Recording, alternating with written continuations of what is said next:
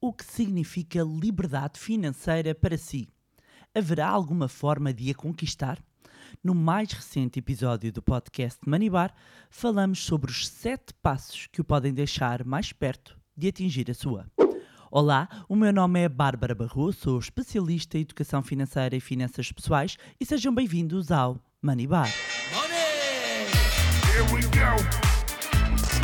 Honey,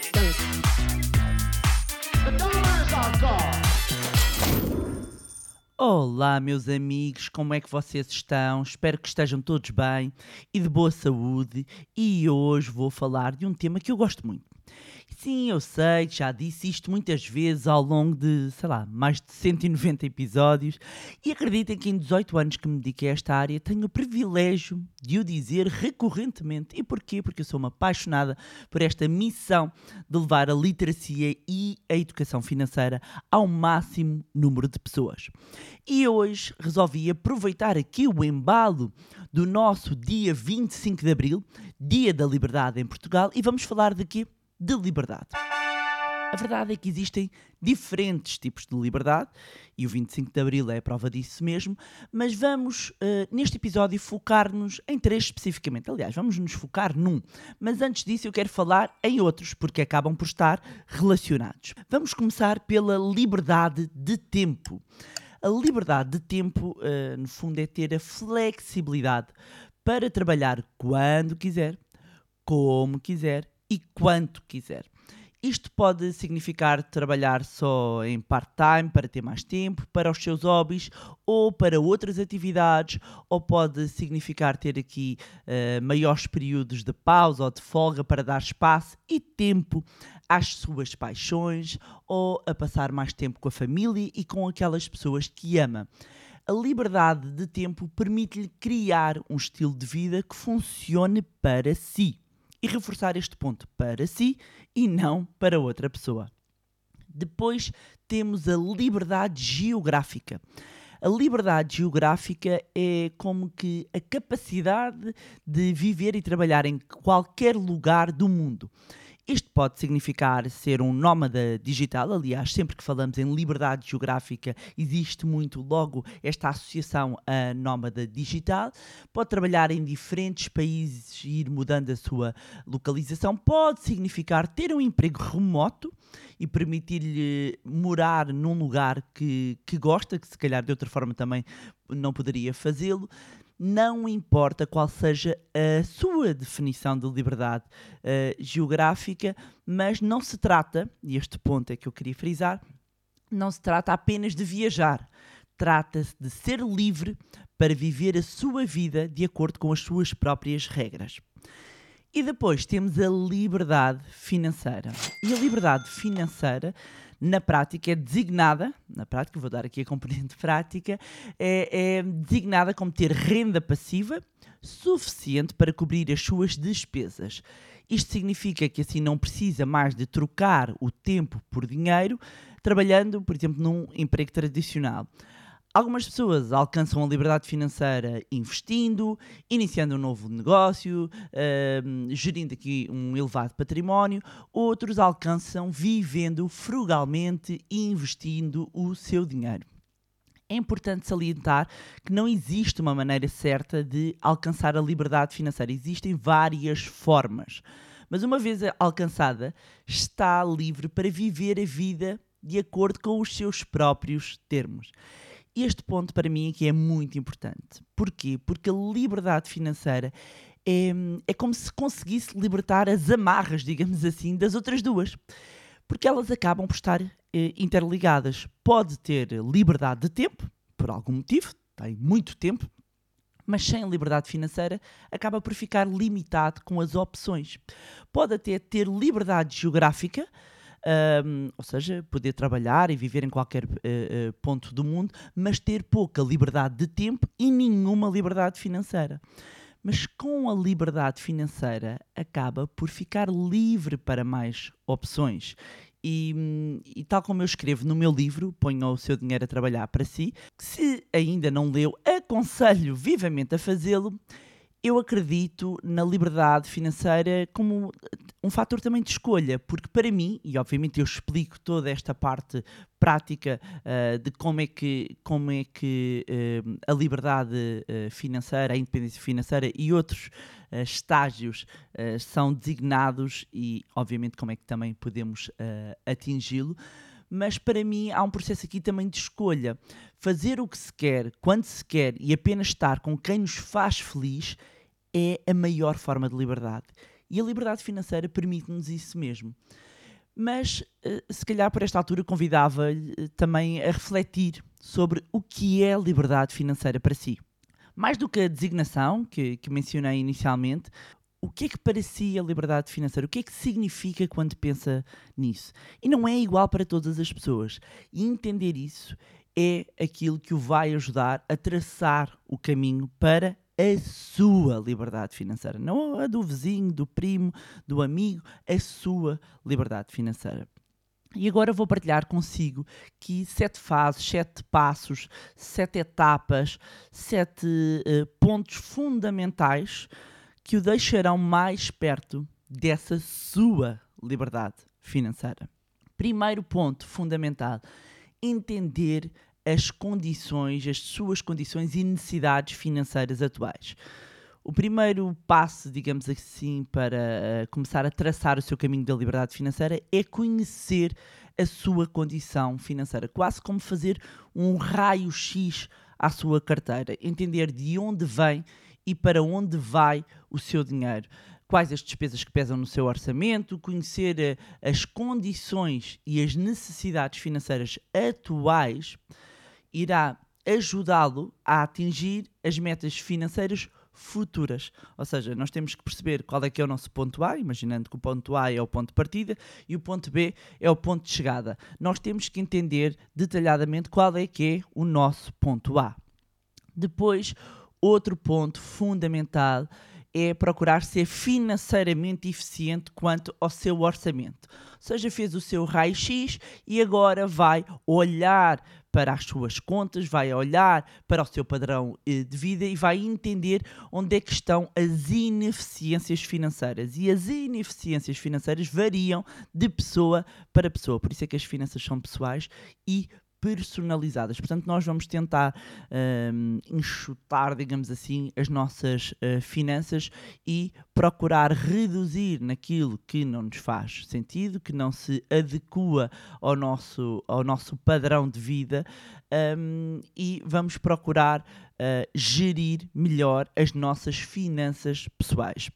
Ou seja, vamos procurar. Daí não, não, é, não é à toa que eu falo de eficiência financeira. Não é corta, corta, corta, reduz, reduz, é eficiência financeira. Procurar ser financeiramente eficiente, exatamente no meu livro eu uh, falo uh, muito deste ponto. Depois, terceiro, uh, terceira etapa, terceiro ponto fundamental, que é procurar formas de rendimento extra. Diversifique as fontes de rendimento. Este é, é, é, é um, um ponto fundamental fundamental.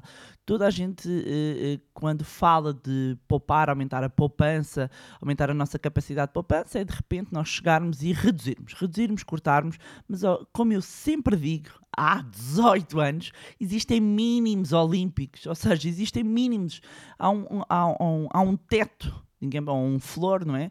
Uh, para o qual nós podemos cortar. O que não existe teto é para quanto nós podermos ganhar.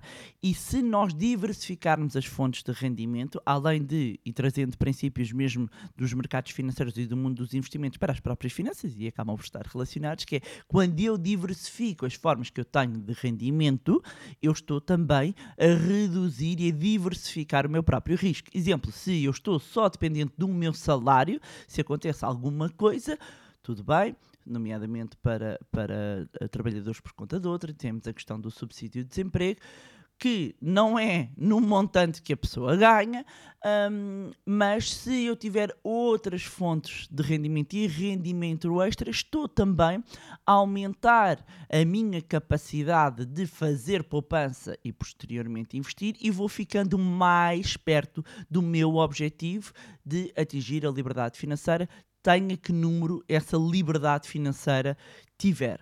quarto ponto fundamental é definir um plano financeiro ajustado a si. Este é dos maiores erros que eu vejo cometer, uh, as pessoas não terem um plano financeiro ajustado a si. Uh, acabam por tentar implementar o plano do vizinho, do amigo, daquela pessoa que lê na, na, internet, mas aquele plano funciona para aquela pessoa, para aquele contexto. Vejo outro erro ainda dentro disto que é importarem, importarem conceitos de outros países, planos de outros países que nada têm a ver com o nosso. Nada têm a ver com o nosso. E chamar a atenção. Não cometam esse erro. As realidades do, do, do mercado norte-americano, as realidades no, do mercado brasileiro são completamente diferentes do mercado português. Os instrumentos financeiros são diferentes, as regras fiscais são diferentes, os rendimentos são diferentes e o enquadramento económico é diferente. Este é dos maiores erros que eu vejo cometer, nomeadamente quem se começa a interessar pelas finanças pessoais. E depois, eh, meus amigos, aqui que ninguém nos ouve, é de bradar aos céus, desculpem lá, é de bradar aos céus, um, ver, uh, uh, por vezes, uh, pessoas que até se querem posicionar como especialistas, verem verem, eu ver as pessoas a cometerem este tipo de erros e pior, a influenciarem outras pessoas que têm supostamente menos literacia financeira do que estas pessoas a enverdarem por planos que nada têm a ver com o mercado português e que em momento algum vão resultar. Em momento algum vão resultar. Uh, portanto, ter um plano financeiro ajustado para si é fundamental. Outro ponto, quinto ponto fundamental para deixá-lo mais perto, para deixá-la mais perto da uh, sua liberdade financeira, reduzir o peso das dívidas. Portanto, iniciar um plano de, de desendividamento vai ajudá-la a ficar mais perto. E eu sei que isto nem sempre é fácil, dependendo do montante da dívida. Porque se eu tenho um determinado tipo de rendimento, eu vou ter de eu com esse rendimento eu tenho hora que pagar contas, hora que iniciar o plano de endividamento, hora investir para atingir o meu número da liberdade financeira. Bárbara, como é que eu faço isto tudo? É possível? Sim, é. Com o quê? Com um plano ajustado. Fazendo o quê? Aumentando o nosso nível uh, de rendimento, diversificando as fontes de rendimento. São os passos todos que eu estava a mencionar. Uh, olhando para o nosso orçamento e procurando formas de eficiência financeira. Reduzir o peso das dívidas é uma etapa fundamental, porque as dívidas e com os juros estão a condicionar a sua capacidade de poupança e, consequentemente, a capacidade que terá depois para investir e multiplicar o seu dinheiro para atingir a sua liberdade financeira. Oh, Bárbara, mas eu ouvi uma vez um podcast e li num livro e fiz o curso a dizer que há dívida boa e que há dívida má. Não confundeis a estrada da beira com a beira da estrada, caros amigos. Eu não vou trazer o tema desse do, dos episódios, recomendo que, que, quem não ouviu possa ir ouvir ou leia o livro. Quem está no curso uh, já está mais à frente. e, e, se calhar esta, esta vozinha, esta vozinha que eu fiz um, ehm, destas pessoas, duvido que se aplique a uma vozinha de alguém do curso. Uh, mas a verdade é que a dívida boa e a dívida má têm propósitos específicos. O que eu estou a dizer é que reduzir o peso da dívida vai nos ajudar a ficar mais próximos. Ah, mas eu não posso usar dívida para atingir a liberdade financeira. Pode, se souber o que é que está a fazer. Ok? Em todo o caso, reduzir o peso das dívidas é uma etapa que vai ajudá-lo a aproximar-se do seu número de liberdade financeira.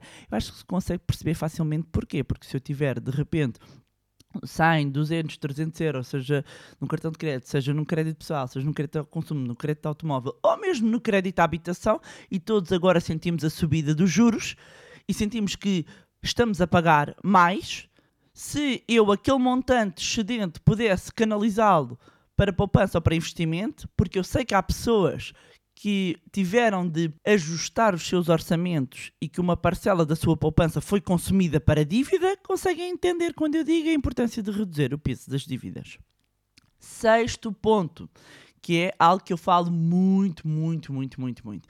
Preparar um fundo de emergência. Este é um patamar fundamental antes mesmo de passarmos para outros voos em termos de investimento, ter um fundo de emergência para imprevistos, ter um, um- um montante correspondente a 6 a 12 meses o nosso custo de vida mensal. Eu- vou, já fiz o meu raio-x, sei qual é que é o peso das minhas despesas, multiplico por 6, multiplico por 12 e tenho ali os objetivos. Ahm, que para cumprir, eu até chegar a 6 ou 12 meses do valor das minhas despesas, para começar, estabeleço um objetivo de um mês, depois dois meses, três meses e assim consequentemente. Mas é fundamental que tenhamos o fundo de emergência, porque perante uma emergência não estamos a ir eh, buscar as poupanças e o investimento de longo prazo que será responsável por acelerar aqui o nosso processo de liberdade financeira. Outro ponto fundamental que é investir.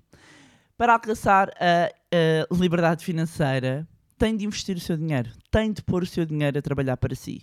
O processo só de guardar dinheiro não vai ser o melhor caminho, em circunstância alguma. E raramente eu digo, eu digo uh, afirmações fechadas, mas este é um facto. Porque por cada dia que passa que deixa o seu dinheiro parado, está a empobrecer, está a perder poder de compra. Porquê? Porque há um agente corrosivo da poupança, como eu lhe chamo, que é a inflação, que está ali a fazer com que o seu dinheiro perca valor se estiver parado. E a única forma que nós temos de multiplicar o nosso dinheiro, de o fazer crescer, é investir. Esqueçam só a ideia de guardar. E durante anos, agora algumas pessoas já descobriram, não é? Ah, mas durante anos a poupança é guarda, guarda, guarda, guarda, guarda, guarda, guarda. Não é só guardar, é guarda e investe. Ou seja, guarda no sentido de aforra. Retira do, do, do- um dinheiro de parte em vez de consumir. E quando falamos de poupança, estamos a falar de consumo futuro e investimos. É fundamental que comece a investir o seu dinheiro. E por fim, já tinha aqui acabado, mas vou dar aqui uns de bónus. Vou dar aqui um- um- umas etapas de bónus, hum, porque são muito importantes. E, e, aliás, é uma etapa, mas eu vou até subdividir em dois. Um ponto é investir na sua literacia financeira. E o conhecimento é fundamental. E se é a liberdade financeira que pretende hum, atingir, é também importante que invista na sua literacia financeira. Esse conhecimento vai ajudá-lo a acelerar o processo, vai ajudá-lo a evitar erros, que na prática são esses erros que o têm colocado cada vez mais longe do seu objetivo. E pode fazê-lo através de livros, de podcasts como este, de formações, de cursos como o do Zero à Liberdade Financeira e de outras formas. O conhecimento vai capacitá-lo, vai capacitá-la a tomar melhores decisões para a sua vida financeira. E para quem não sabe o que é, que é o curso do Zero à Liberdade Financeira, hum, e porque também tem chegado muitos pedidos de informação, é o curso de finanças pessoais mais completo que alguma vez desenvolvemos, que já mudou a vida de centenas de pessoas e que é muito mais do que um curso, é um transformador de vidas. E para quem tiver interesse em saber mais hum, e saber também quando iremos abrir a próxima turma, podem inscrever-se na nossa lista de espera e vão encontrar o link na descrição deste episódio. Outro ponto que eu estava a dizer, que, não é? que é um ponto, mas que eu subdividi em, em, em dois, é criar uma nova mentalidade financeira. O seu mindset é determinante para atingir os resultados que pretende. Só alterando a sua forma de pensar é que vai alterar as suas ações, ou seja, os seus comportamentos e, consequentemente, os seus resultados. E que digam os nossos alunos, não é verdade? Já agora aqui um beijinho para todos os nossos alunos. E pronto, era isto tinha para vos trazer mais um magnífico episódio do podcast Manibar. Eh, estamos a preparar novidades, portanto não se esqueçam de subscrever a newsletter do Manilab. Também encontram um link na descrição deste episódio, ou então se forem ao nosso site manilab.pt encontram logo na, na homepage o local onde podem subscrever a newsletter. Já sabem também que podem continuar a acompanhar-nos nas nossas redes sociais, Facebook, Instagram, LinkedIn, juntarem-se ao nosso grupo no Telegram. Tudo isto que eu estou aqui a mencionar, vem sempre aqui os links na descrição do episódio. Mais uma vez, não se esqueçam de subscrever o podcast através da plataforma que estiveram a ouvir. E se gostaram do conteúdo e acham que vai ser útil a outras pessoas, partilhem. Quanto a nós, encontramos no próximo Money Bar. Here we go.